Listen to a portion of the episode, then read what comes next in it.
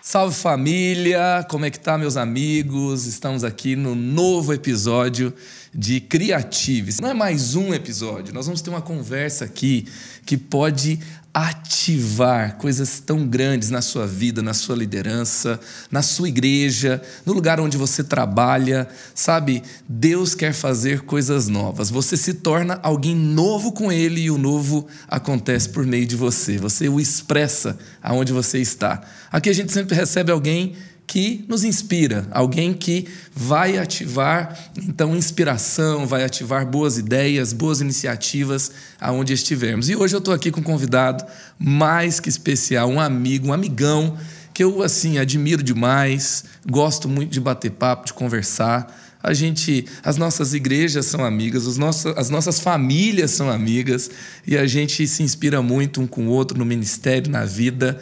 Eu tenho certeza que vem muita coisa boa por aí. Tudo bem, Léo? Madalena, eu fico assim, honrado, me sentindo, como te falei, um filho favorito de Deus. E sempre, sempre quando eu venho na igreja da cidade, é uma casa que me inspira. A sua juventude, a juventude é leve. Eu já mencionei algumas vezes, é o ministério de jovens mais relevante do Brasil. E você é um cara assim diferenciado. Então, ser seu amigo, falar que eu sou seu amigo, eu já me sinto assim um cara né, privilegiado. E ainda mais sentar essa mesa com você. É um prazer, meu irmão. Bom é ter você com a gente. Bom é poder te ouvir, ser inspirado por você. Eu ia falar aqui de, de alguns números, né?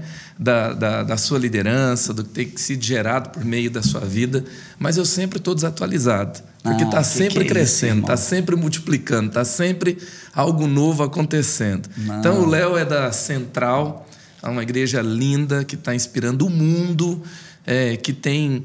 É, são quantos campos hoje, Léo? Hoje nós somos 12 campos, tem, contabilizando aí a nossa unidade em Angola. Angola. Nós abrimos uma igreja lá e eu estou considerando como uma, porque lá nós já temos quatro unidades ali Uau. na África. É, tem sido um, uma expansão bem especial para nós.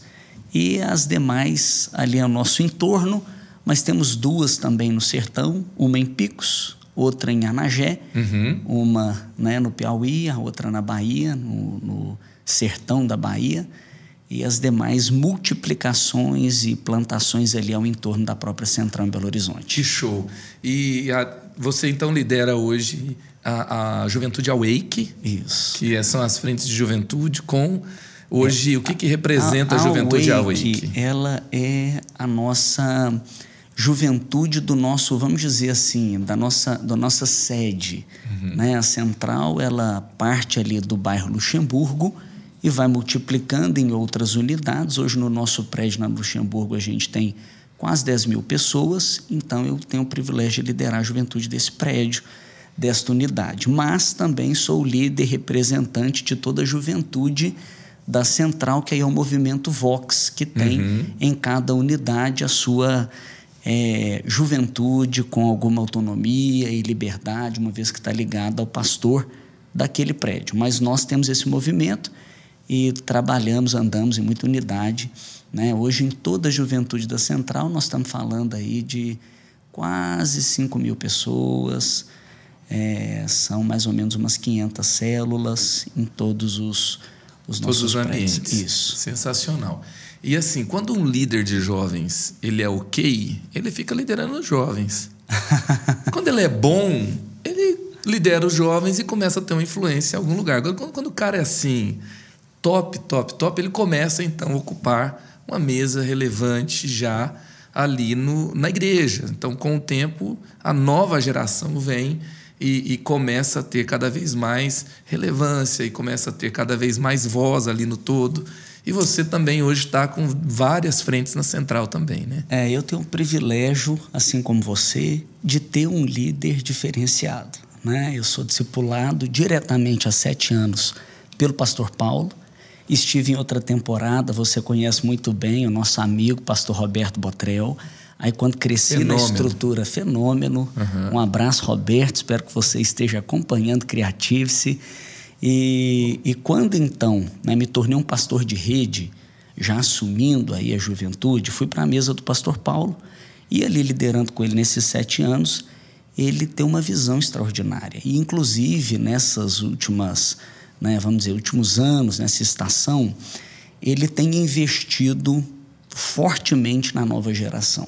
Então, ele delegou parte da sua liderança para um grupo, ele criou estrategicamente, além do conselho da igreja, um conselho executivo para uhum. a liderança administra pra, é, mais estratégica uhum. da igreja, até envolvendo a parte de criatividade. Né? E com isso, além da juventude, eu assumi a parte de voluntariado, eu assumi a parte do louvor, assumi a parte de produção, de cultos e eventos de toda a nossa igreja, assumi também a responsabilidade do audiovisual uhum. e algumas outras. E tá frentes. lindo, hein? Tá sensacional. É um... Você vê material da Central ali sempre muito bem feito, muito bom gosto, muito contextualizado, muito criativo. Parabéns pelo incrível uma, trabalho que tem sido feito. Uma equipe violenta, né? Um, pessoas altamente capacitadas, as pessoas certas, nos lugares certos. Né? E bem então... liderados, né? Porque se o ambiente não é bom, não vai ter coisa boa. Se o ambiente não estimula né, a excelência, não estimula ali coisas é, criativas, não vai ter. É. Então é fruto da, dessa liderança também. Paulo Mazzoni, meu Deus do céu. Ele é. Eu, eu, eu, eu, assim, eu, todas as vezes que eu assento com ele, eu falo: não pode ter a idade que tem, a cabeça que tem, a energia que tem e a visão que tem. Né? Uhum. Né? Então tudo isso faz muita diferença. E ele também tem cercado né, de um time legal, então as coisas estão, graças a Deus, avançando na central, independente do tempo, da circunstância. Show. Léo, você fez uma transição, certo? Você se converteu, foi para uma célula. É, conta essa história primeiro. Eu já ia pulando algumas coisas aqui, é, mas a sua história assim tem que ser contada. Tem ah. que a gente tem que ouvir mais sobre o que Deus fez ali. Então, eu sempre, quando eu falo a meu respeito, Marcos, eu falo três coisas. Primeiro, que eu sou apaixonado por Jesus. Né? Segundo, eu sou apaixonado pela minha família. E fruto desse relacionamento é com Jesus, família. porque antes não tinha, assim, uma, uma família estruturada. E terceiro, eu sou apaixonado pela minha igreja, porque foi esse ambiente que proporcionou esse encontro com Jesus, que proporcionou várias questões na minha vida, né? Hoje, então eu me converti na Central, sou apaixonado por essa igreja, que é uma igreja sem, sem as paredes, uhum. né? uma uhum. igreja sem paredes. Então uhum. ela ela é, hoje ela celebrou 60 anos no ano de 2021 e foram 40 anos de uma igreja muito bíblica, muito consistente, relevante na na, na cidade, mas de pouco impacto, pouco alcance. E já temos 20 anos que nós passamos por uma transição. E foi nessa transição que eu fui alcançado. A transição de que a igreja agora não está fechada num prédio. A igreja não depende de um pastor. A igreja faz de cada crente um ministro e de cada casa uma extensão da igreja. E foi assim que eu fui alcançado, porque até os meus 18 anos morando numa capital, ainda que passei a minha infância, adolescência no interior, mas com 14 para 15 anos eu voltei para Belo Horizonte, cidade que nasci, e até os meus 18, então toda a minha trajetória não tinha escutado falar de Jesus. Então, até os 18? Até os 18 anos. O que me levou a tomar né, algumas decisões erradas na minha, na minha adolescência. É, qualquer pessoa sem Deus é vazia e por ser vazio vai buscando uma forma de preencher, de se satisfazer.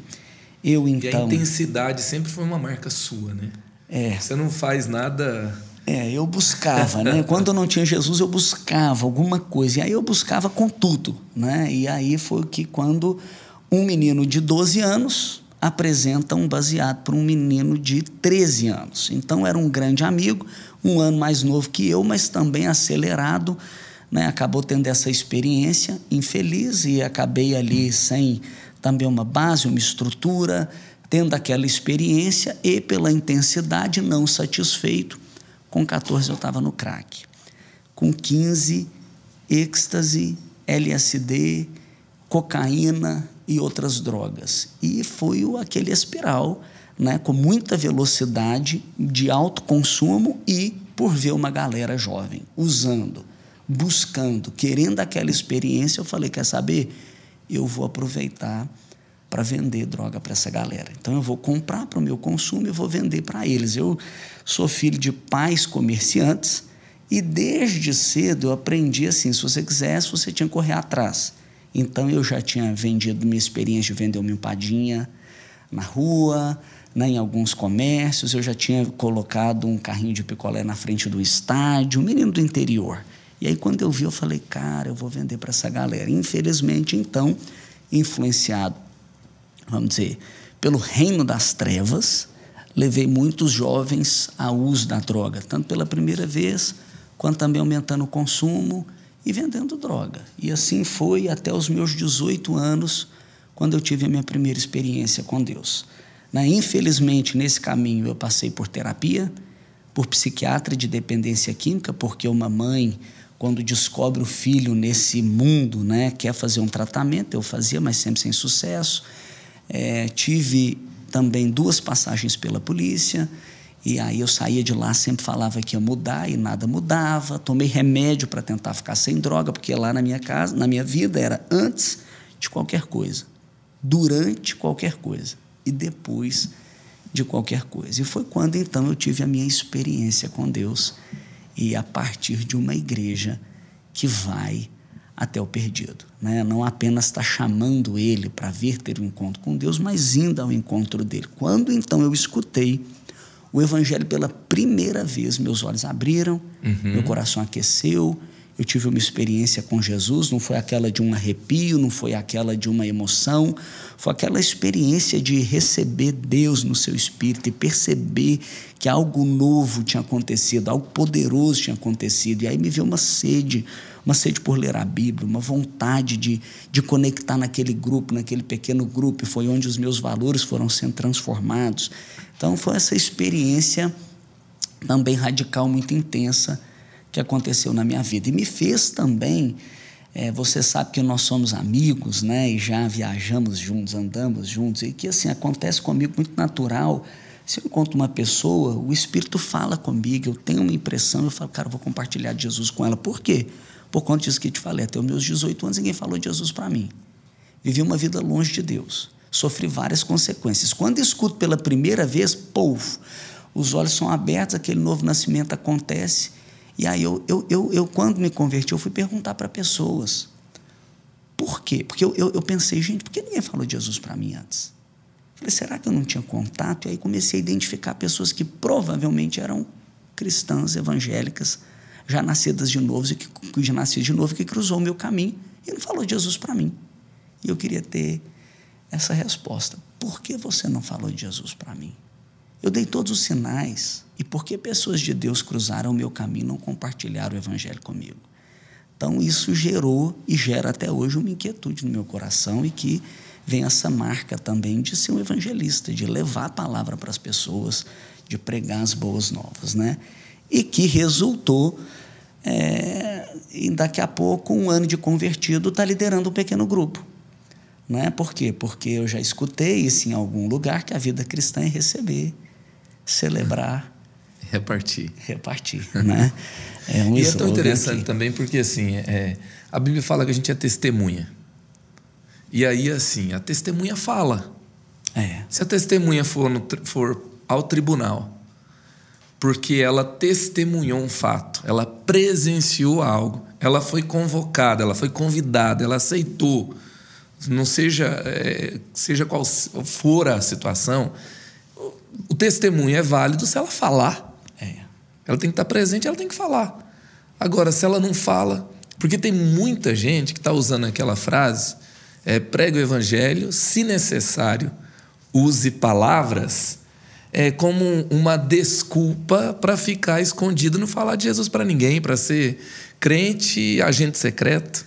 Agora, se você não falar, se você não estiver ali e, e, falar de Jesus, se você perceber quem não tem Jesus, se você não fizer isso, você não é uma testemunha. Perfeito. Você é agente secreto e Jesus não te chamou nem para ser. E a palavra não volta vazia. Exatamente. Eu escutei, aquele negócio ficou dentro de mim, remoendo e tal. Para você ter uma ideia, ninguém virou para mim e falou assim: para de fumar um baseado. Ninguém virou para mim e falou: ande num relacionamento santo, ajusta o seu namoro. Por quê? Porque eu recebi o Espírito Santo. Aquela uhum. palavra entrou é e aquilo vai mexendo dentro da gente, né? Eu também gosto de dizer que além do pequeno grupo que fez toda a diferença e por isso faço também de mim uma pessoa apaixonada, né, por essa visão de pequenos grupos, de células, é, a, a, assim, eu digo que eu fui discipulado por quatro pessoas. Mateus, Marcos, Lucas e João. né? e, e, ali lendo o Evangelho, participando daquele pequeno grupo, a vida foi completamente transformada. Né? E estava dizendo para você também que logo comecei a liderar.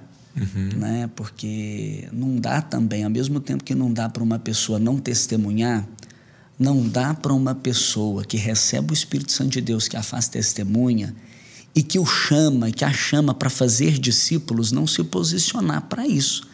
Né? Então eu logo falei, eu, eu, eu, digo que eu não sei se eu fui chamado para ser um líder de célula, eu me ofereci. Né? Então eu acabei participando de tudo aquilo que a igreja oferecia, me dispus para o meu líder, fui ali acompanhado por ele, um ano depois estava liderando um pequeno grupo, e foi o processo de liderar o grupo crescer, multiplicar, depois liderar, crescer, multiplicar, e o grupo foi multiplicando. Daqui a pouco eu estava com quatro grupos que tinham gerado a partir do meu, e fui então convidado, aí fui discipulado pelo Roberto, porque ele me chamou, quer ser um supervisor de célula? Né? E eu também já não queria deixar aqueles que tinham gerado para que outro liderasse. Era minha alegria era acompanhar uhum. aqueles que eram né, discípulos. Queria discipular aquela é, galera que você gerou. Exatamente. Então uhum. me tornei um supervisor. Dessa supervisão crescemos aí também, multiplicamos, chegamos a um grupo de nove pessoas. Aí depois o Roberto me fez um outro convite. Você não quer ser um coordenador, acompanhar supervisores?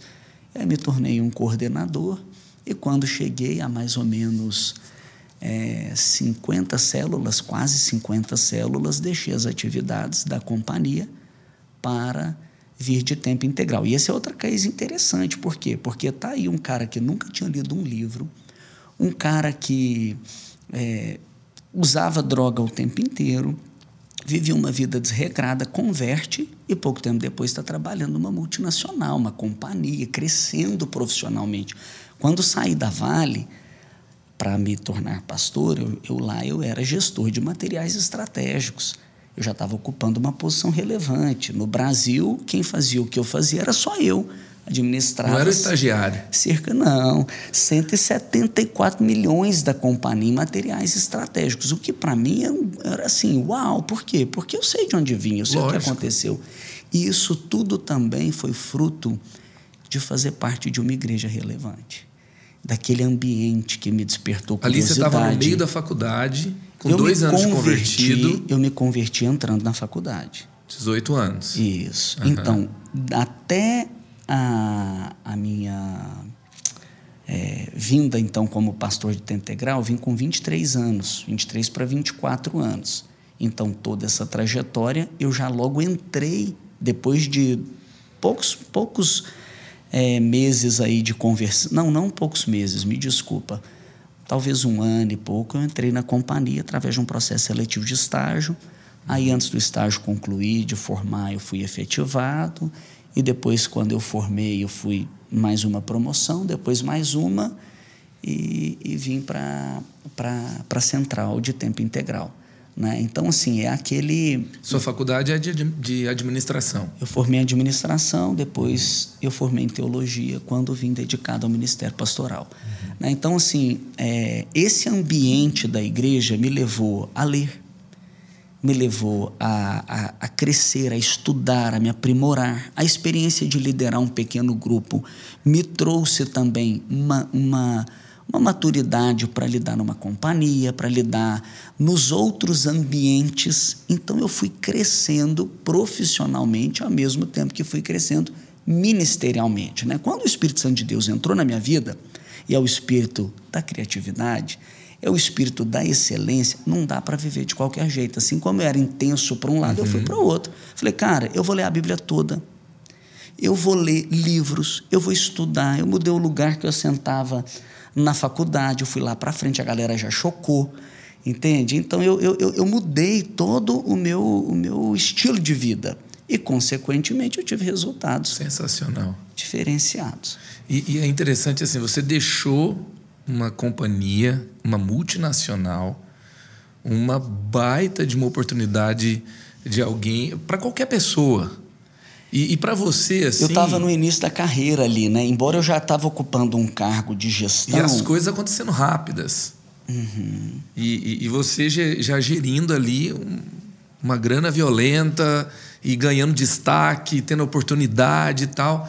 E aí você renuncia a isso. Isso. E, e, e, como é que foi? Porque, assim, eu queria te ouvir falando sobre isso, porque eu vi um, um cara é, recentemente falando assim: ah, eu passei em medicina numa universidade federal, mas eu senti que não era para ir, agora eu vou servir aqui, vou fazer aqui. Ele não foi, ele ficou. E, e ele foi servir na igreja, e assim, tinha algo ali que Deus estava falando com ele. É, normalmente, assim, uma pessoa que estudou para medicina, passou e estudou para uma boa faculdade ali, de muito concorrida e passou, eu não vou dizer para ele, olha, larga essa faculdade e vem para o ministério. Ninguém falou isso para ele, mas ele veio. Uhum. Aí eu disse para ele: agora você vai fazer alguma coisa que esteja à altura do que você deixou para trás. Uau. Porque se for para você fazer qualquer coisa aqui para ter deixado o que você deixou lá, não vai valer a pena. Vai para lá e serve Jesus lá e representa Jesus lá, seja testemunha lá, porque é muito mais relevante. Ele ficou me olhando assim, né? E ele está agora fazendo outras coisas, mas você fez essa escolha. Isso, isso faz toda a diferença o que você fez com ele, fez diferença também na minha vida. Primeiro, quando me converti, eu passei a, a, além de modelar, além de me espelhar, além de seguir né, o exemplo de Jesus e da palavra de Deus, os meus próprios líderes. Uhum. Então depois a gente vai naquela história lá da transição de liderança, porque uhum. o pastor Roberto foi o meu primeiro exemplo. A casa dele, a vida dele, o exemplo dele. E o pastor Paulo também, como um engenheiro, que foi um profissional bem sucedido e deixou a carreira dele. Quando me converti, me veio uma convicção muito grande de que a minha vida iria ser dedicada ao ministério. Uma vontade muito grande de servir, de pregar o evangelho, de, de correr atrás do tempo perdido. Então, exemplo, tá? Eu preguei o evangelho para todos da minha casa, todos da minha família, todos os meus amigos, todos os que venderam droga para mim, todos que eu vendi droga, Uau. os que eu apliquei na droga. Eu fui atrás de todo mundo. Se eu tinha algum problema, eu resolvi. Então, eu, era uma, era uma, uma convicção de que Deus ia fazer algo e eu queria, então, tanto acertar quanto, ao mesmo tempo, correr atrás do tempo que foi perdido. Ok. Então, tinha uma convicção a esse respeito. Mas eu olhava e eu via, cara, o meu pastor, ele cresceu profissionalmente. Uhum. O meu outro pastor, ele, ele construiu uma carreira. Então, ao mesmo tempo que eu queria deixar, eu tinha uma convicção de que eu tinha uma jornada para trilhar antes, e o que foi muito positivo, porque uma coisa, não que seja um problema, mas é um cara deixar de ser traficante, um usuário de drogas, se tornar um pastor. Uhum. Outra coisa é um cara deixar de ser um traficante, ser um usuário de drogas, se tornar um executivo, vamos dizer assim, numa grande companhia, crescer profissionalmente ali para abrir mão de uma carreira, porque eu tinha duas grandes oportunidades, uma delas internacional, para me dedicar ao ministério pastoral abrindo mão de um salário, porque eu abri mão de um estilo de vida e de um salário para viver um outro lifestyle também, uhum. aquilo que eu já tinha convicção. Então, eu, eu entendeu? Eu, eu segui uma, e isso foi até num conselho que recebi. Eu procurei um pastor que tinha uma, uma ênfase em missões, falei, esse vai me apoiar, vamos ver, né? Vai me apoiar do tipo assim, é, é cara... Larga tudo larga e vem. Larga tudo e vem. E ele foi muito pé no chão e falou comigo que aquilo seria importante para mim. E eu acatei aquele conselho, então me dediquei, busquei ser o melhor aluno na faculdade. Eu entrei na companhia e falei: eu quero ser a expressão de Jesus aqui. E não a expressão de Jesus apenas no aspecto de pregar o evangelho, mas de ser o, o, o assim, o servo, fazer com excelência, e tal, tal, tal. Então, isso me, me, me levou ali a crescer. Né? Até que chegou o momento, sim, que eu abri mão e foi quando já estava um pouco insustentável, porque imagina, né, viajando o Brasil na gestão que fazia na companhia, é, prestes a casar, porque ainda era noivo, estava estão trabalhando o tempo inteiro e liderando, coordenando supervisores e células, cerca de 50 células. Então foi uma, um, também uma necessidade. Né? Tinha um chamado, já tinha o rebanho, veio a necessidade da igreja, juntou os três fatores. Eu que correspondi sem medo de errar, com um sim. Uhum. Né? Me lembro do Paulo depois até comentando, falando que chamou atenção o fato de em nenhum momento eu querer saber o quanto eu ia ganhar, como seriam as condições, nada, eu queria saber nada, né?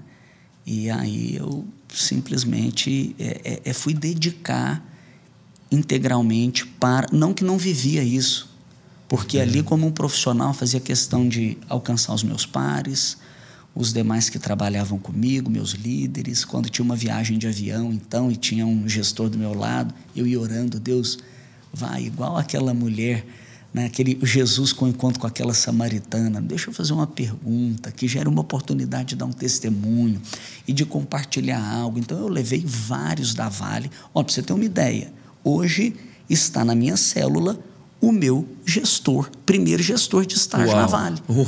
É, eu ganhei para Jesus. muito bom. Ele, ele assim, ele, ele é muito interessante. Essa história fica para uma outra, mas então assim, eu, eu, eu fazia a diferença ali como um, um, um e profissional ele veio Jesus, ministro naquela de época, Jesus. Veio agora. Veio agora. Uhum. Mas alguns foram para Jesus, Alguns participaram do encontro com Deus, tiveram experiências na minha célula, abri um grupo na hora do almoço para compartilhar o evangelho na companhia. Olha aí, gente. E aí, quando deixei então a companhia EVI de tempo integral, foi também para o encargo.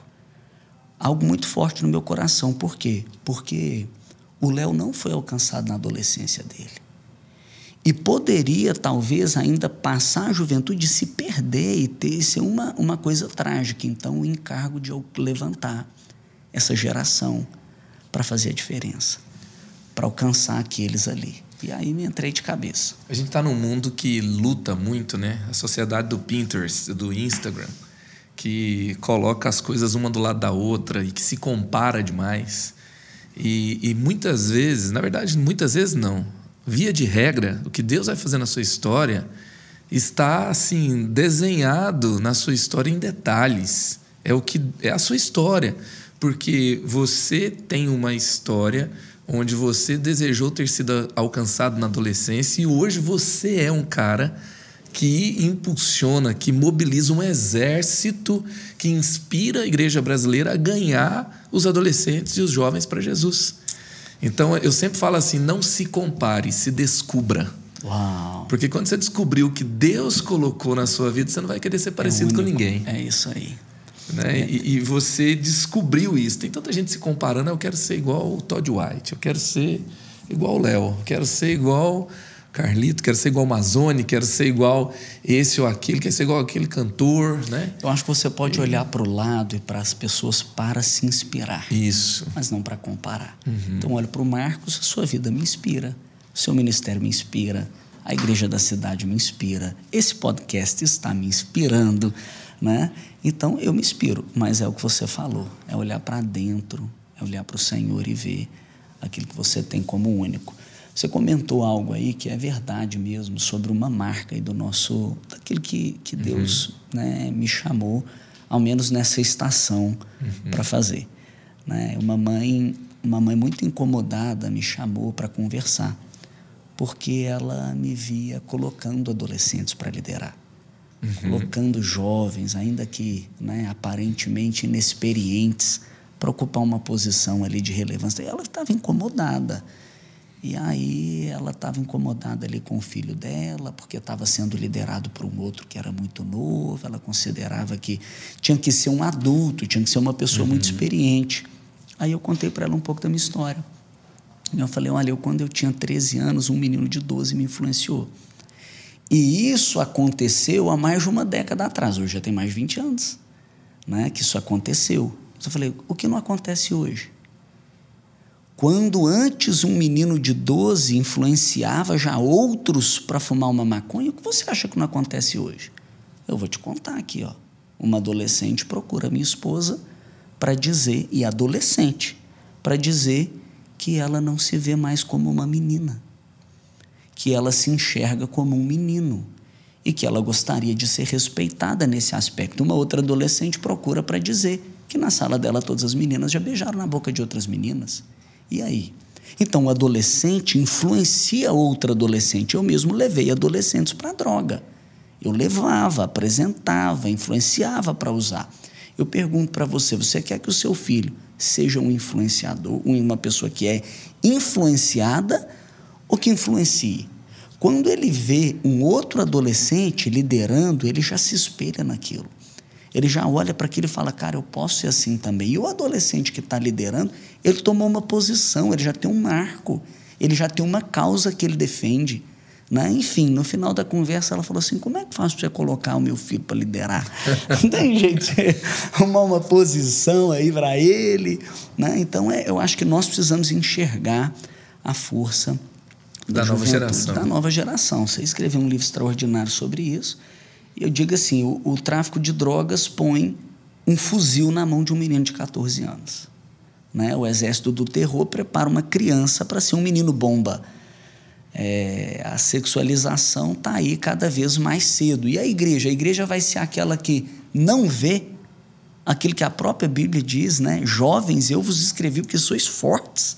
Então a igreja tem que ver, acreditar levantar, empoderar para poder fazer a diferença. É isso Nós que estamos aqui para isso. O terrorismo tem um plano para os jovens e adolescentes. O traficante do morro tem um plano para eles e quer dar para ele poder, influência e autoridade. É, o, o, o mercado está de olho nos jovens talentosos, os programas de trainee muito bem preparados, oferecendo muita coisa boa, dando responsabilidades muito cedo, e às vezes a igreja está ali é, esperando demais e, e, e, julgando até mesmo é, se eles estão preparados, será que é a hora certa, será que eles já sabem tanto sobre a Bíblia assim? E aí nós, a gente perde o potencial da nova geração. É até legal lançar aí a pergunta para quem está ouvindo, né? Se é um pastor, é um líder, qual é o papel do jovem, uhum. do adolescente na sua igreja? O que você espera deles? E se você é um adolescente, um jovem, qual é o seu papel, não apenas na sua igreja, mas na sociedade? Né? O que você espera? Porque muitos têm, têm apenas assim: venha, assenta, assista, receba e vai embora. Anda com um menino assim, talentoso, pega um livro desse aqui, ó, lá no seu grupo, Células Excelentes. Léo Matos, pega esse livro, lê com ele. Vamos ler esse livro aqui? Você está aqui recebendo, sendo abençoado. Vai falar aqui: célula viva, atraente, cheia da presença de Deus. Um líder excelente. Vai falar do seu chamado para liderar, influenciar onde você estiver. Célula bem organizada, estruturada, com funções estabelecidas e distribuídas. Célula que vive todas as fases e estações. Vai falar do ciclo, do planejamento. Célula eficiente no cumprimento dos propósitos. Vai falar sobre o beabá e qualquer oportunidade que está diante dele. Vai falar: eu posso fazer isso aqui. E é. vai explodir. Gente, esse livro aqui, ó, qualquer fase de vida, Células Excelentes, o Léo Matos está contando aqui sobre a história dele, como isso marcou a vida dele. Leia, sabe? É, vai liderar um grupo, vai treinar um novo líder, vai preparar um ambiente que vai formar a nova geração. Coloque esse livro na mão da galera, leia e, e você vai ver grandes coisas acontecer. Excelente livro, Léo. Obrigado pela recomendação. Olha que coisa linda, tudo feito assim, ó. Tá tudo aqui, eu, né? Eu, como formei em administração, livro... eu fiz um livro que ele tinha tem, tem também um aspecto prático. Muito prático. Né? Não é só colocar o conteúdo na mão, mas as ferramentas para ele cumprir o propósito. Então aí tem em cada capítulo, no final, são 15 capítulos, no final tem as atividades práticas, então são mais de 100 atividades durante o livro. E como um pastor chamado Carlito Paz, você conhece?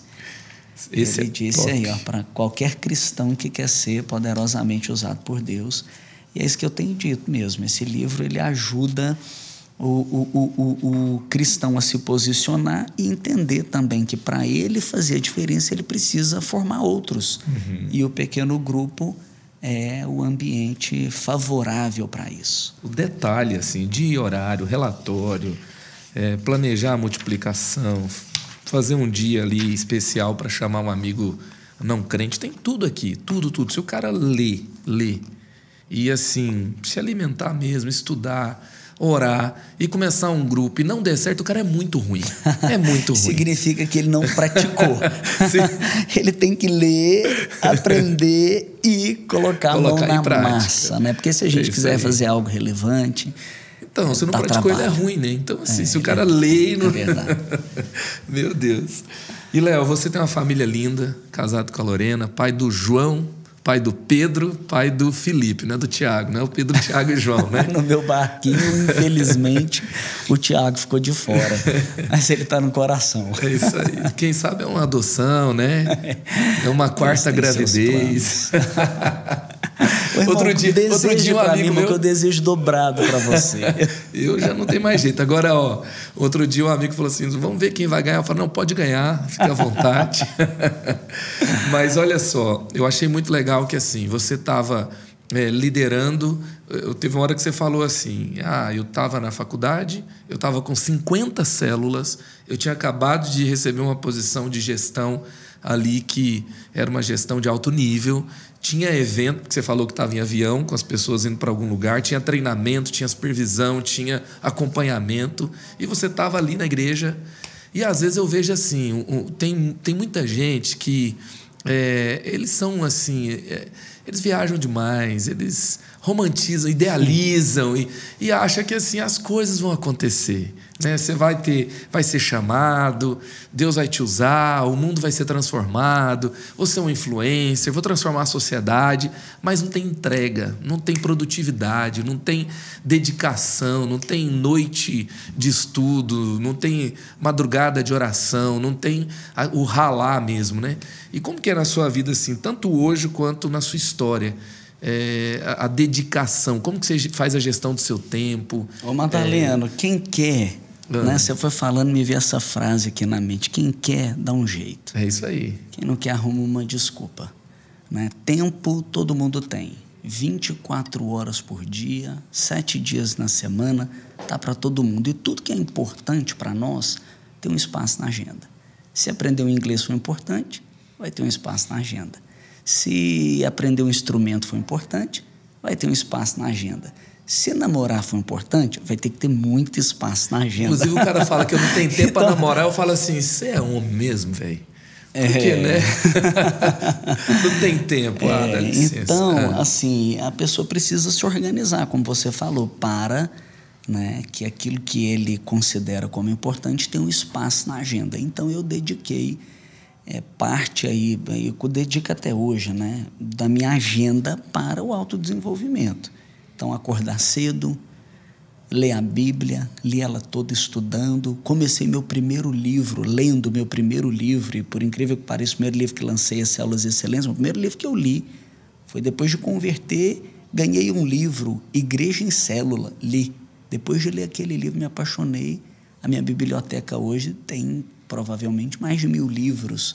Né? Então, estou sempre lendo. Vim para cá, vim lendo, trouxe um livro para ler, um livro do Randy Clark, que está na central, na escola de treinamento global. Falei, já vou levar isso que eu vou devorar esse é livro. É o manual de cura dele? O manual ali, todo o treinamento. Então, uhum. eu estou me capacitando, tô, então isso fez parte. Né? Então, o, o autodesenvolvimento, a capacitação. Então, não é. Eu, eu, eu hoje estudo o que eu estudo porque eu sou pastor. Não, eu sou pastor porque eu estudei o que eu estudei. Né? Eu sou pastor porque eu fiz o que eu fiz. Então, eu acho que esse preparo pré ele é muito importante para quando chegar o momento você está preparado, né? Está preparado para se tornar um líder, daqui a pouco para se tornar um supervisor, para ocupar uma posição elevada numa companhia, crescendo ministerialmente naquilo que você tem habilidade. Então, isso fez parte. E eu gosto muito também de, assim, eu valorizo iniciativa. Uhum. Eu valorizo. Então, uhum. exemplo, nós temos lá uma reunião que é para líderes, mas aparecem uns fominhas de vez em quando. Eu valorizo fominha. Eu valorizo aquele que quer desenvolver, aquele que quer crescer. Então eu sempre fui assim, né? Mas na disposição. Então lá na minha companhia, eu via que todo mundo só fazia o seu, eu virava para o meu gestor e falava: "Você tem algo mais que está precisando? Posso te ajudar?" Né? Então hoje no ministério nós temos várias necessidades. Aquele que se disponibiliza vai estar perto de você, vai, vai pegar uma oportunidade, vai crescer, vai ter experiências, vai se desenvolver. Então, isso fez parte aí da, da jornada, da caminhada. E é interessante, né? Você falou, valorize iniciativa. E a gente não pode deixar os nossos líderes ter mais projetos do que gente para colocar lá. Uhum. Né? A gente tem que estar tá tão disponível que vai faltar projeto. Eu oro para que a juventude seja assim. Vou ter que inventar, porque quando eu vejo alguém assim dedicado, apaixonado, eu, eu vejo ele em algum lugar.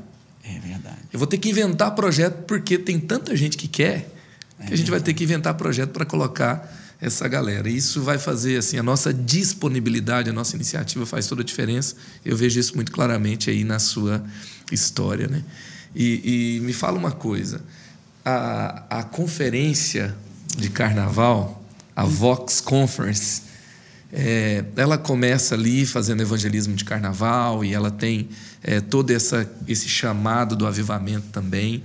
E, e além disso, ela tem é, uma agenda que, assim, eu sou muito é, dessa linha. Eu acredito que uma grande conferência de jovens não tem que ter só louvor pregação. Tem que ser um festival. A juventude está viajando o mundo para ir num festival que celebra relacionamento, que celebra criatividade, que celebra grandes experiências. O povo está pagando caro para ter uma experiência de um dia, de dois dias. Não é só para ver uma banda. Aquilo vai construir uma memória poderosa. Eu peguei um Uber esses dias com um cara lá em Curitiba e ele falando que assim ele juntou todas as reservas que ele tinha para ver o, o, vocalista do Pink Floyd, o Gilmer, é, no show que ele fez no Allianz Parque antes da pandemia ali um pouquinho, e ele fala que aquilo ali marcou a vida dele para sempre. Ou seja, a pessoa está investindo, juntando e se preparando porque quer ter uma experiência marcante. E qual é a experiência mais marcante que a gente pode ter que não é com Jesus, com, com, com o Espírito Santo? Nenhum lugar vai ter uma experiência tão poderosa como essa. E às vezes eu vejo líder fazendo coisa assim, no automático. É. Faz porque tem que fazer. E, e vocês chegaram a alugar o, o, o, o parque que está ali na Lagoa da Pampulha, que é um parque super assim. É, ali, é o, aquilo é ali é hype, né? É o cartão postal, é. a galera quer ir é. para lá, né? É, em São Paulo, antigamente, tinha o Play Center, né? que era o local que todo mundo queria. Hoje tem o Hop Harry ali.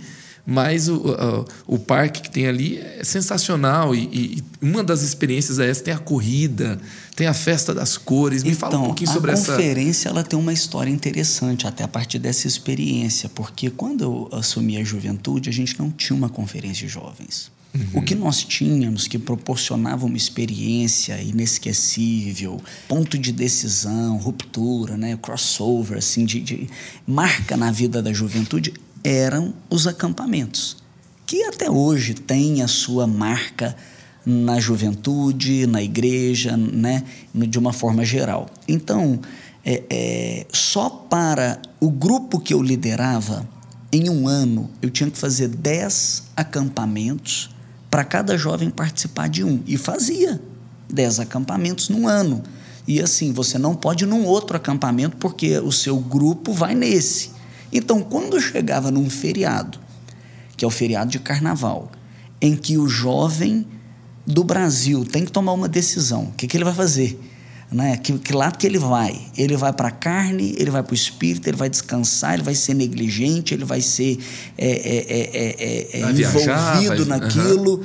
né? Então aí, aí eu vou fazer um acampamento que eu vou alcançar um grupo apenas e vou deixar todo o resto de fora. E era isso que acontecia. Tinha uma concorrência na juventude para ver qual área, qual grupo faria o acampamento. Eu falei: não, não pode fazer isso mais. Nós temos que fazer uma conferência.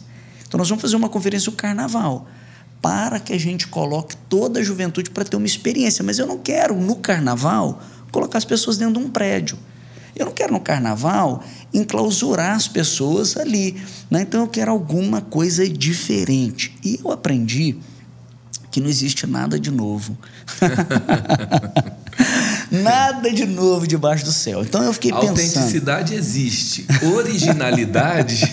é isso aí, completa a frase. bilhões de pessoas no mundo, né? É. Alguma coisa que você faz é parecido com o que alguém fez. Eu não tenho dúvida que né, Deus tem coisas novas para nós, nós podemos acessar isso a partir desse Deus residente que mora dentro de nós. Está aí as soluções para os problemas, mas alguém já resolveu isso. Eu comecei a procurar e eu descobri que na igreja da cidade, em São José dos Campos, um tal de Eleve estava fazendo um negócio diferente no feriado de carnaval. Eu falei, deixa eu ver. Eu não consegui vir aqui, mas eu falei, eu vou ver o que, que eles estão fazendo. E eu falei, cara, olha que experiência. Então vocês inspiraram, foram, sem dúvida nenhuma, né, uma inspiração para a nossa conferência que hoje Tá, Madalena, eu vou dizer que é a conferência mais top do Brasil. é top mesmo, gente, é sensacional. É, aí nós, nós vimos o que vocês estavam fazendo. Eu falei, cara, o que, que nós vamos fazer? Eu falei, já sei. Juntamos a equipe e fomos conversar. Quais são os propósitos da nossa conferência? Para fazer conferência tem que ter propósito. Uhum. Então, acho que eu queria uma experiência. Vamos definir quatro propósitos. Primeiro, unidade.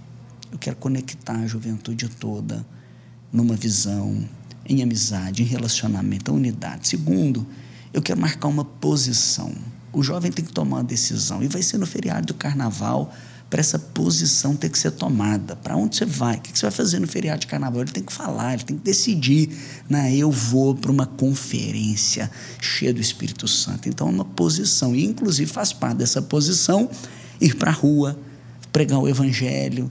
Né? E a gente faz isso. E é uma, uma outra Outro propósito é a espiritualidade. Então, se no feriado de carnaval a galera está dando vazão para a carne, nós vamos ter experiências marcantes com o Espírito Santo e a galera vai vai voltar assim, cheia do Espírito e, e tal. Então, é isso, hum, experiências com o Espírito Santo, espiritualidade. E, por fim, alegria, festa.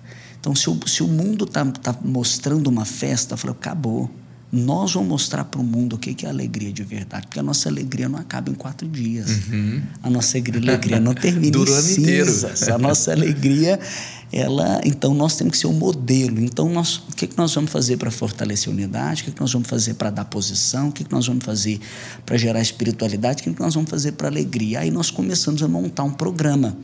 Então, um programa que ele ele não segue assim exatamente o mesmo fluxo todo ano, até para trazer a, a criatividade, a inovação e tal, mas no geral as nossas noites são noites de avivamento, são noites de espiritualidade.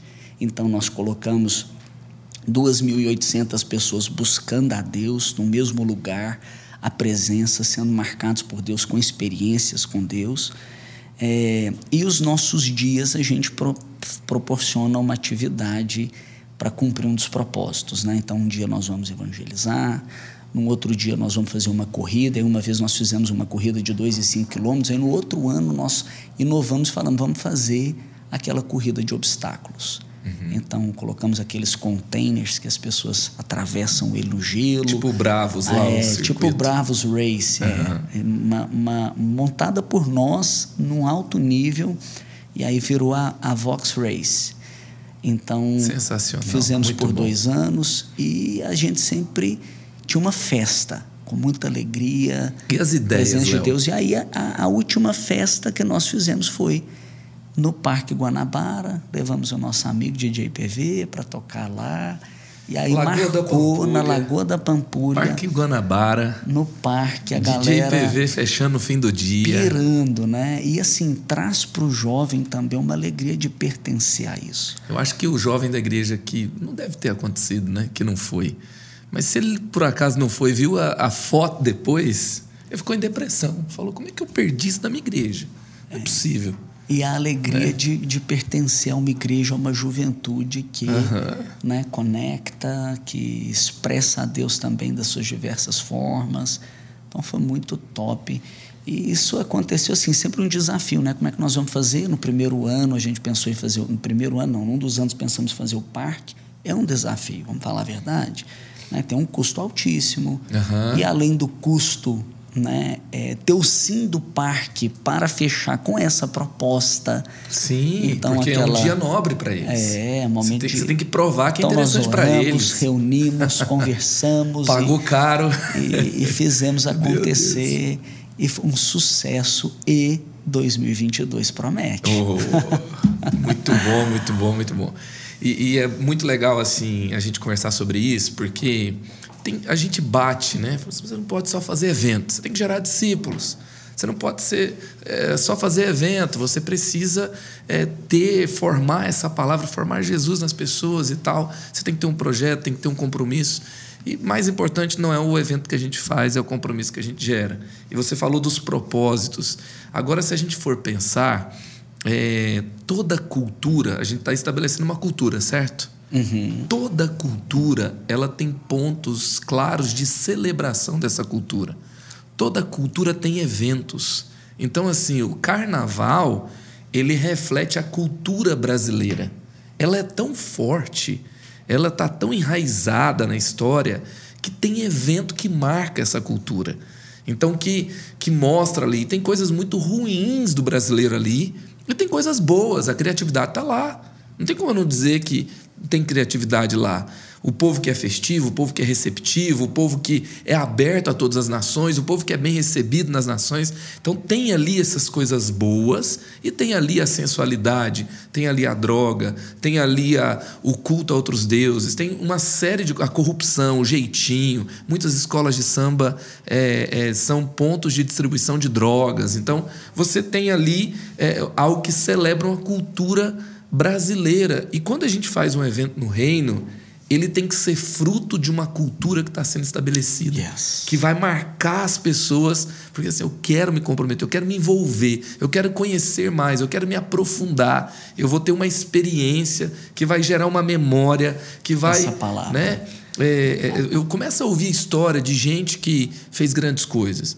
O cara se tornou é, um grande líder, um grande avivalista, um grande pastor, um grande gestor. E aí, esse cara, se ele tem uma experiência com Deus, qual foi o momento que marcou a vida dele? Uhum. Eu fiz uma pesquisa dessa numa sala do college com é, quase 50 alunos.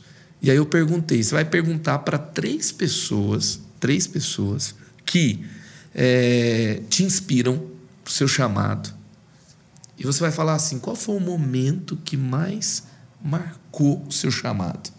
Aquele divisor de águas. E, e aí eles foram perguntar: sabe o que, que aconteceu? Qual foi a resposta? Menos de 10% disse que foi um culto, foi uma pregação. Normalmente estava ligado, sim, a, assim, a um evento especial, onde é, às vezes é um discipulado, às vezes é, sabe, uma conversa. E se a gente não gerar uma experiência além do culto, enriquecer as oportunidades de conexão com Deus, além de só fazer o culto, que tem que ter, né? é o básico. Se você não fizer bem feito e não for atrativo e não é, é, proporcionar um crescimento, né? as pessoas não vão ser equipadas, nutridas, não vai ter nenhuma plataforma para desenvolver esse chamado. Mas um evento a gente não pode desprezar, dizendo que é só vento. Ele é só vento se ele for feito sem propósito. Não tem nada para acontecer, eu chamo um monte de convidado, enche aquele lugar. A maioria das pessoas que estão ali nem são da minha igreja. E depois todo mundo some e eles estão esperando o convidado para decidir se vem no próximo. Aí, assim, não tem nada a ver. Ô, Marx, eu sou o cara que, assim, sou o defensor do discipulado. Né? Inclusive, a minha Sim. mensagem é a geração ela do avivamento, ela se distrai com o avivamento, esquece de discipular e daqui a pouco nós temos uma geração ou uma próxima geração que não carrega aqueles mesmos valores. O discipulado é fundamental. Agora, você nessa pesquisa aí só veio selar algo que eu acredito que é o poder da experiência através de eventos marcantes, com um propósito. Uhum. Você falou que nessa pesquisa a maioria das pessoas falaram que é, as suas experiências marcantes, definidoras, foram em algum evento especial. Não é isso? Na sua maioria? Não foi, a maioria não foi em um culto. Não Os eventos culto. estavam lá como uma das coisas que marcou. Uma das coisas, é. é. Porque eu então... digo que é o seguinte: a gente tem que gerar esse ambiente de experiência.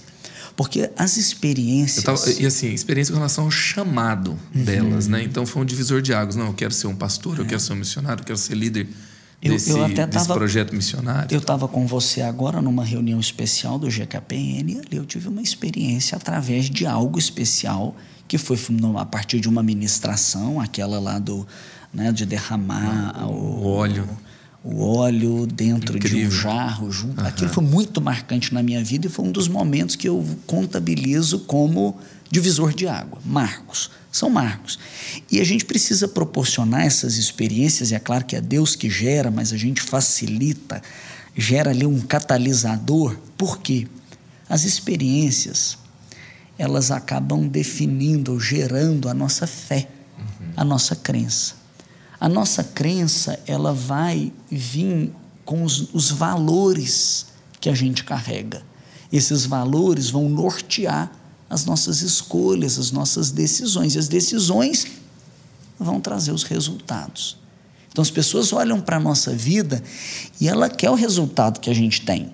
As pessoas vão olhar para a vida de vocês que estão ouvindo, acompanhando, e vão falar: Cara, eu quero o resultado que você tem. Mas para ter o resultado que você tem, precisa ter experiências que carregam a sua fé, sua crença, que trazem os valores, que norteiam as suas escolhas para trazer o resultado. Então a gente precisa levar para a experiência. Hoje a gente está conversando na central, porque nós temos milhares de pessoas que estão caminhando conosco, uhum. mas não tomam uma decisão por um batismo. Caminham conosco já há um tempo e tal, e a gente, como tem os relatórios a partir das células, e a nossa pergunta é como nós vamos fazer? E foi muito claro ali no grupo, né, no brainstorm, nas ideias e tal, de que nós precisamos gerar experiências. As experiências vão fazer com que ela, ela, ela fale: é isso, essa é a posição que eu tomo. E eu vejo que estas conferências, como a gente estava conversando, têm esse poder. É incrível se você conversa lá com os jovens e fala: meu, conta aí, de quando foi que você foi marcado? E a maioria vai dizer: cara, foi numa conferência, foi na Vox Conference, foi isso que aconteceu. E ali é um catalisador para algo poderoso. Né? E cada ano também nós temos uma ênfase. Então, por exemplo, teve um ano que nós fizemos relevante. E a conferência Vox Conference, com toda essa pegada com o tema relevante, todas as nossas palavras, ministrações e ênfases era com o propósito de você se destacar em Cristo, ocupando uma posição relevante na sociedade para fazer diferença, para trazer o reino. E a partir dessa conferência das experiências, a gente percebe, né, já assim, há pouco tempo, o destino, o, o, o, o trajeto, né? de cada um também tomando uma outra proporção. E é muito legal isso que você falou, né? E eu acho que assim nascem boas ideias. Porque ser criativo não é só você fazer uma coisa ousada, não é só você fazer uma coisa assim, uau, né? Isso é novo, isso é diferente. Não é só fazer algo diferente, mas é algo dentro de um contexto. Então, eu vou para eu poder fazer algo criativo, algo diferente, algo que seja apropriado, então eu vou precisar o quê? Eu vou precisar estar conhecendo bem aquele contexto.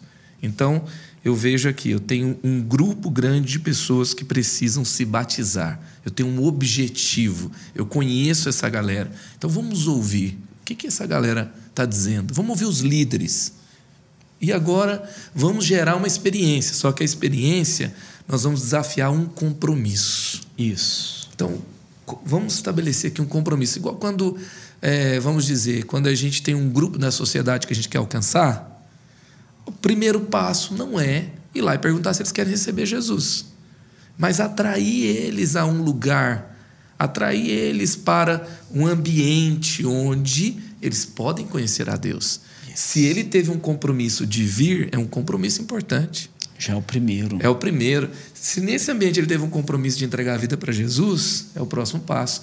Então, um líder ele precisa saber muito claramente quem são essas pessoas, que compromisso eu preciso gerar agora, qual que é a visão que eu tenho para eles, o que é ser uma vida boa, relevante, extraordinária.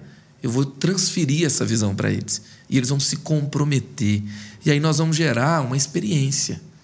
Vamos gerar uma experiência que vai enfatizar, que vai transferir essa visão, que vai provocar a vontade. Porque você vê assim, como é que Deus fez para mandar o Espírito Santo? Não foi assim, ah, de repente, ah, o Espírito Santo entrou, nem percebi. Não foi assim, teve um evento, gente.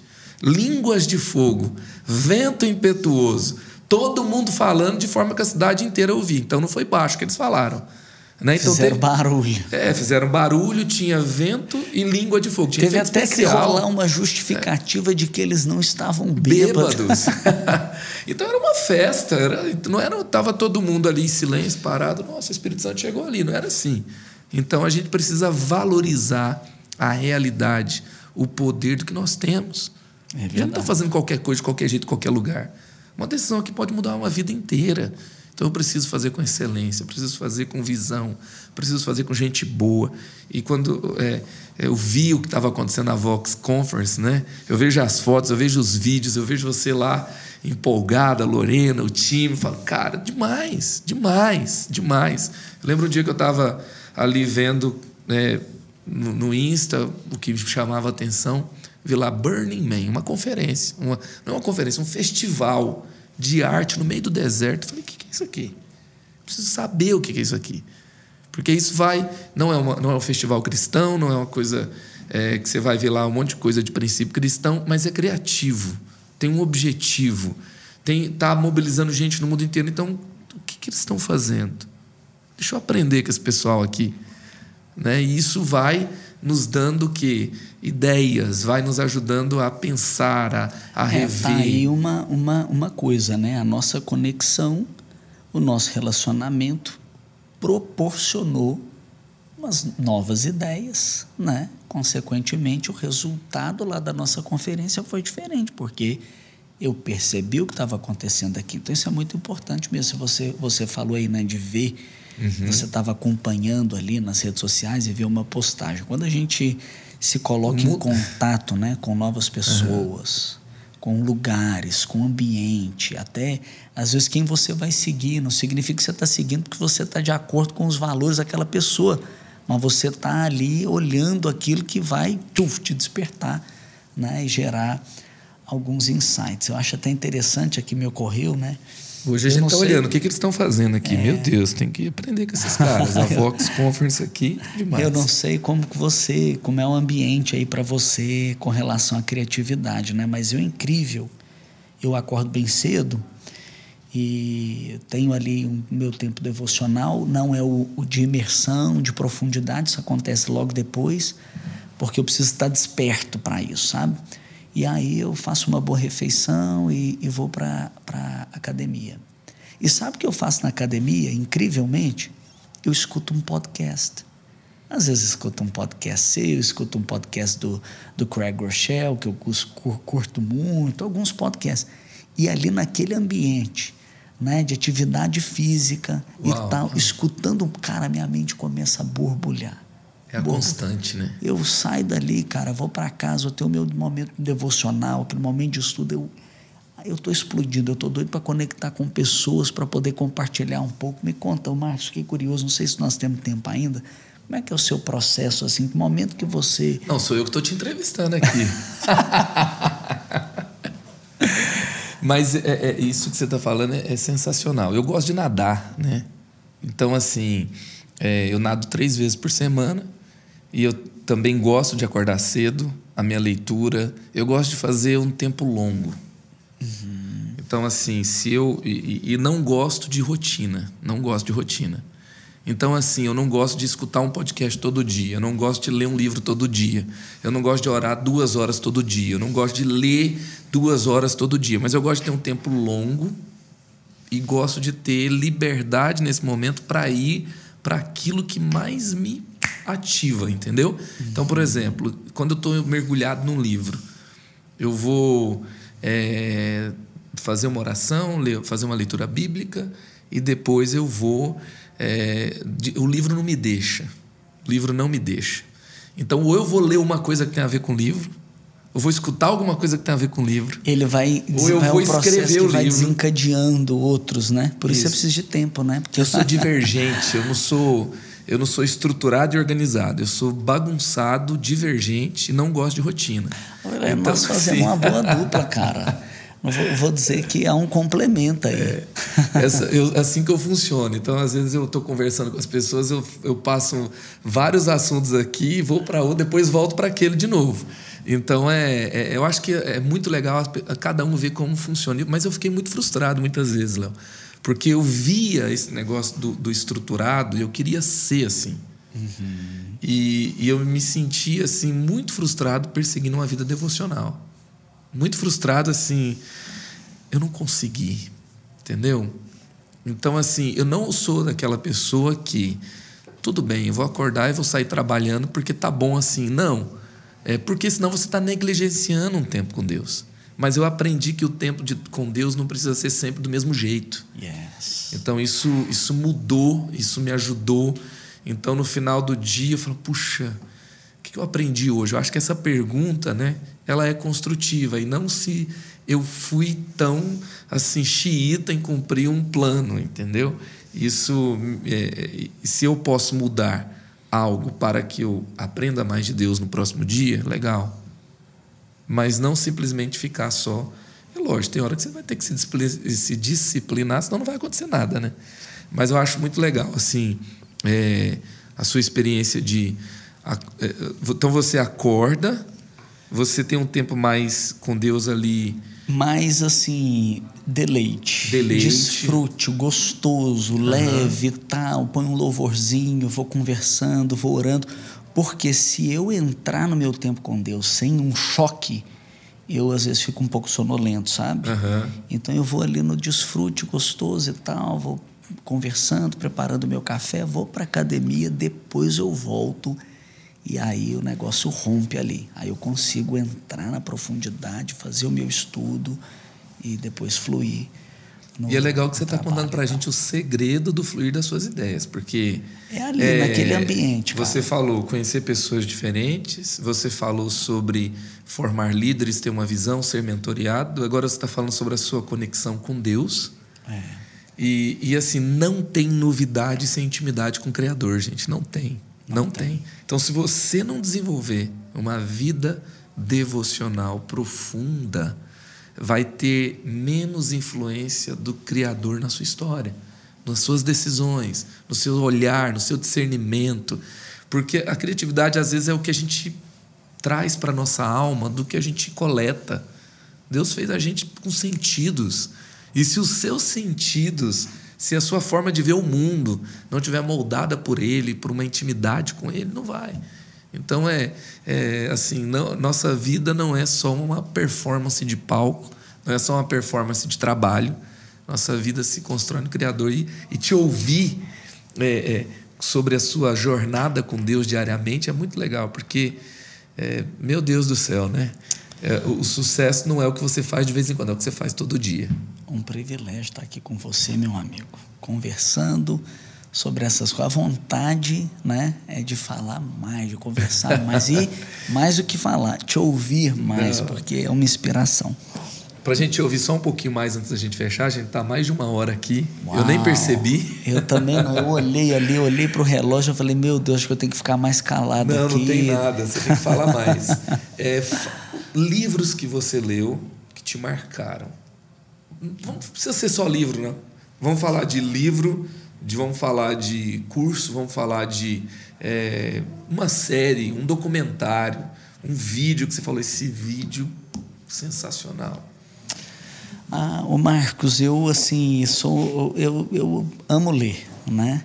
E a leitura ela ela rompe mesmo assim a minha mente. Eu, eu, eu não consigo desencadear em outras coisas, mas eu sou daquele cara que estuda, sabe? Então é perigoso daqui a pouco eu estar tá falando mais do Creatives do que você, né? Porque, meu Deus. Então, olha só, é, ler é, é, é muito bom para mim. E para cada momento tem um livro. Eu vou te contar um que foi assim, me quebrou, foi muito bom. E, e eu acho que faz parte do momento que eu né, recentemente passei assim, foi o desconforto. O, o desqualificado. Desqualificado. Desqualificado. Steven Furtick. Que sabe quem me indicou? Quem? Você. Eu que te indiquei? Você que me indicou. e eu ganhei o livro seu, e eu, tanto livro, Esse ele livro ficou guardado lá. Ele me marcou demais, cara. Você sabe por quê? Porque eu sou o cara que me cobro. Uhum. Eu me cobro demais eu me cobro muito. Eu sou o cara dedicado, que corre atrás e tá, tá, tá. E o que eu fazia muitas vezes, olha que loucura, eu pegava no meio da minha lista de pecados que eu quero jogar na descarga, né, no, na privada e dar descarga e jogar no lixo, tacar fogo, eu colocava as minhas fraquezas lá. Uhum. E o que eu aprendi com esse livro? A dormir com as minhas fraquezas, a valorizar minhas fraquezas, a entender que Deus ama né, quem eu sou e Ele abençoa quem eu sou, não quem eu tento ser. Né? E uhum. assim, maravilhoso o livro. Então eu gostei muito, até preguei uma mensagem, chama é, Identidade, Fraqueza e Mudança. Tem é gente que é tão bobo assim, né? Que, que lê um livro que marca, ah, não vou falar porque é de outro autor aqui, né? Não, eu falei, ainda contei da minha experiência, sabe o que eu fiz? Eu estava numa fase daqueles momentos, porque tem gente que às vezes acha que, assim, né? Ah, é, o cara nunca passa por dificuldade, né? E fiz questão de pregar sobre isso. Eu peguei o livro, cara, e eu fui para um retiro. Eu e Deus. Passei dois ou três dias, não sei, em jejum, lendo o livro, tendo intimidade com Deus, falando com Deus. Voltei e preguei o livro, mas na verdade eu preguei minha vida.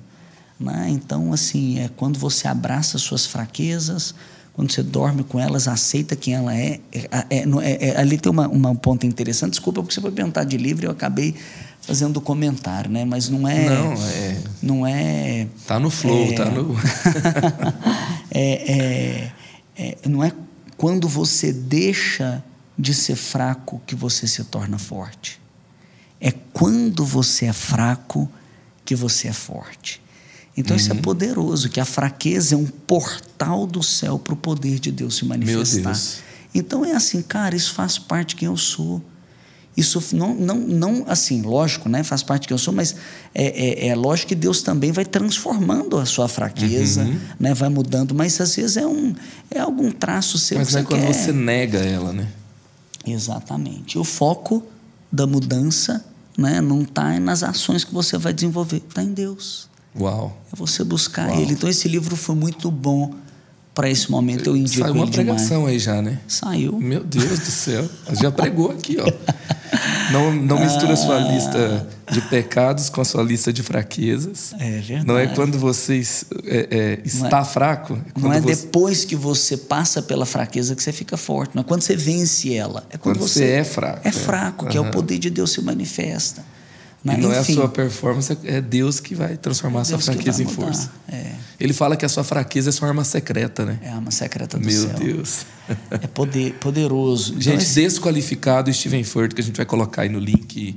No link não, na descrição do episódio aí. A gente vai colocar é, o livro, o link para você pegar lá no Editor Inspire também. Vale a pena. É, eu, eu, um livro bom aí para o começo da jornada é um livro do Bill Hybels quem é você quando ninguém está olhando? Ele fala, fala. dos traços de caráter em extinção. Uhum. Então ele fala de coragem para dar o primeiro passo. Ele fala de visão para ver onde você vai chegar. Ele fala de disciplina. Ali eu aprendi o que é disciplina. Você sabe o que é disciplina? Disciplina é a arte de, de programar o prazer e a dor uhum. de forma a acentuar o prazer. Então você passa pela dor primeiro para depois desfrutar do momento do prazer. Ou seja, até quando você é seletivo no seu prato, quando você está comendo, deixando mais gostoso para o final, você está sendo disciplinado. Então ele vai, cara, é um livro maravilhoso. Depois ele vai falar sobre perseverança. Né, de não desistir nos momentos de dificuldade, vai falar sobre amor. Então é um livro muito bom para desenvolver especialmente nessa geração, que é uma geração que às vezes não tem coragem, né? E às vezes a coragem acha que é entrar na frente de uma criança que vai ser atropelada. Não, a coragem é você manter firme nos seus valores, fazer o que é certo, mesmo que todos estejam fazendo errado. Né? Então é um, é um livro muito bom nesse aspecto. Eu indico que é um livro fininho, uhum. você lê numa sentada. E um outro livro que eu indico, acho que você até mencionou ele, é um tal de Células Excelentes. ai, ai. Gente, esse mas livro olha, aqui... Esse, esse livro é bom mesmo, mas eu indico um livro para quem curte aí a visão de igreja. Eu indico, sabe qual livro?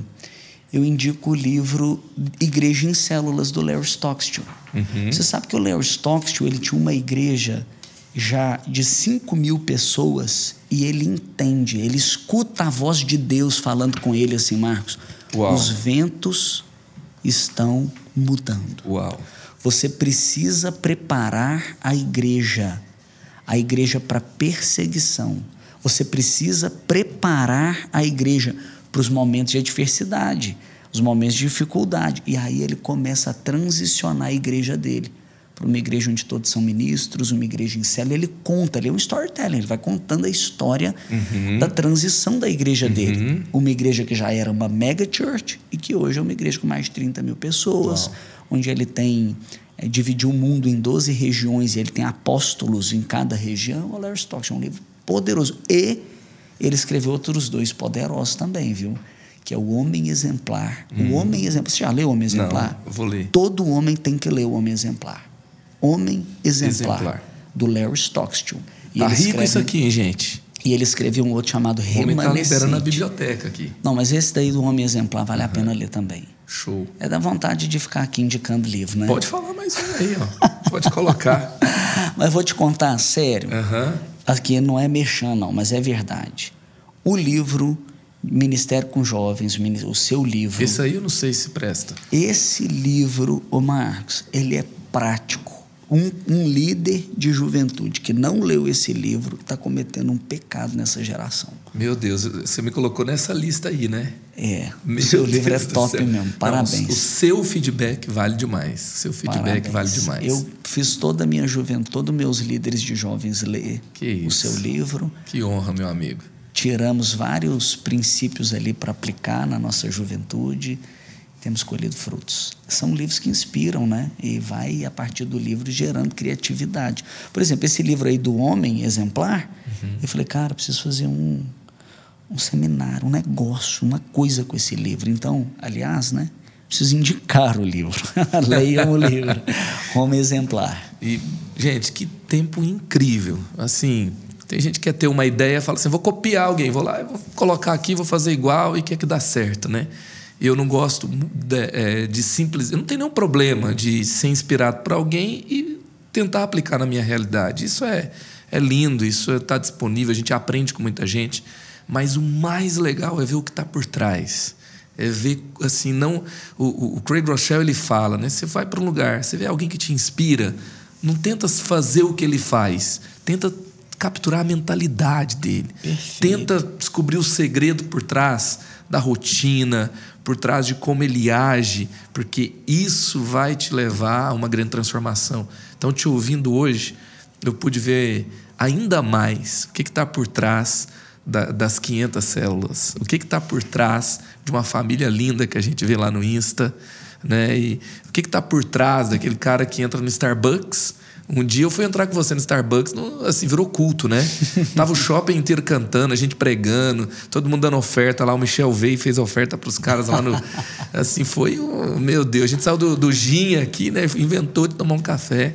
Levei um mineiro para tomar um Starbucks e o curitibano, né? Virou culto. Eu tirei umas férias com o Léo, gente, com a minha família, e a gente foi para uma praça. O Léo zerou a praça, evangelizou todo mundo. E a gente tava lá, eu, os nossos filhos, todo mundo, a gente tava se foi divertindo. Como? experiência para as crianças. Meu Deus do céu. Nossa diversão foi evangelizar a praça inteira. Aí depois, foi lá em São Francisco Xavier. Aí depois, o, o- a gente tem, tem- tem lá a Heloísa, né, que estava na praça, tá lá no grupo até hoje. Que né? maravilha. Então, é, esse é o Léo. E, e- e foi muito legal aprender. Eu tenho o prazer de falar assim, eu sou amigo do Marcos Madalena. Não, esse prazer é meu, sou amigo do Léo. Eu sou Obrigado, amigo obrigado. dele, da família Madalena. Uma alegria estar aqui, Marcos. alegria minha, Mesmo, toda minha. Obrigado. compartilhar a mesa com você, aprender com você. Obrigado, viu? Obrigado pelo seu tempo, obrigado por esse presente que você está deixando para a galera. Tá aí no link, é, tá aí na descrição, tá o link. Tem um curso, gente, aqui, ó. É verdade. Eu não falo as coisas direito, né? Peraí. Tem um curso online que o Léo fez. É gratuito? É gratuito. Um curso gratuito. É gratuito para quem um compra o livro, célulasexcelentes.com.br. Eu vou colocar depois ele aí no, no, no livro. Ele veio depois. célulasexcelentes.com.br. Compra o livro e ganha o curso. São 10 aulas. Olha aí. Potencializar o ministério. O interessante do livro também é que ele é vendido no preço da editora. 25 reais É, é, muito 25 barato. reais, é ele é- muito barato. é o preço muito da editora pra poder- É preço de distribuição. Normalmente o livro, a, é, a, a loja compra por 25 para poder vender por 40, por 35, por 50. É, tá de graça, de graça. Eu sei quanto custa um livro. É. Eu sei sobre a política de preço de editora, qualidade que tem, livro todo colorido, sensacional, mais o curso online. É isso aí, galera. Se levou você, esse papo incrível com meu amigo Léo, compartilha com alguém, deixa seu comentário aí, é, vai para cima, aplique alguma coisa do que você ouviu aqui aonde você está e veja Deus fazendo algo novo por meio de você. Criative-se, o extraordinário te aguarda. Olha só, se esse episódio acrescentou valor para você, tira um print da sua tela, me marca, marca o arroba podcast e eu vou responder cada mensagem que você postar. Também eu quero te convidar para fazer uma avaliação de cinco estrelas lá no Spotify, no Apple Podcasts, e assim você vai nos ajudar a levar esse episódio e o que a gente está fazendo aqui no Creative-se para mais pessoas. Foi um prazer ter você aqui e eu te vejo no próximo episódio.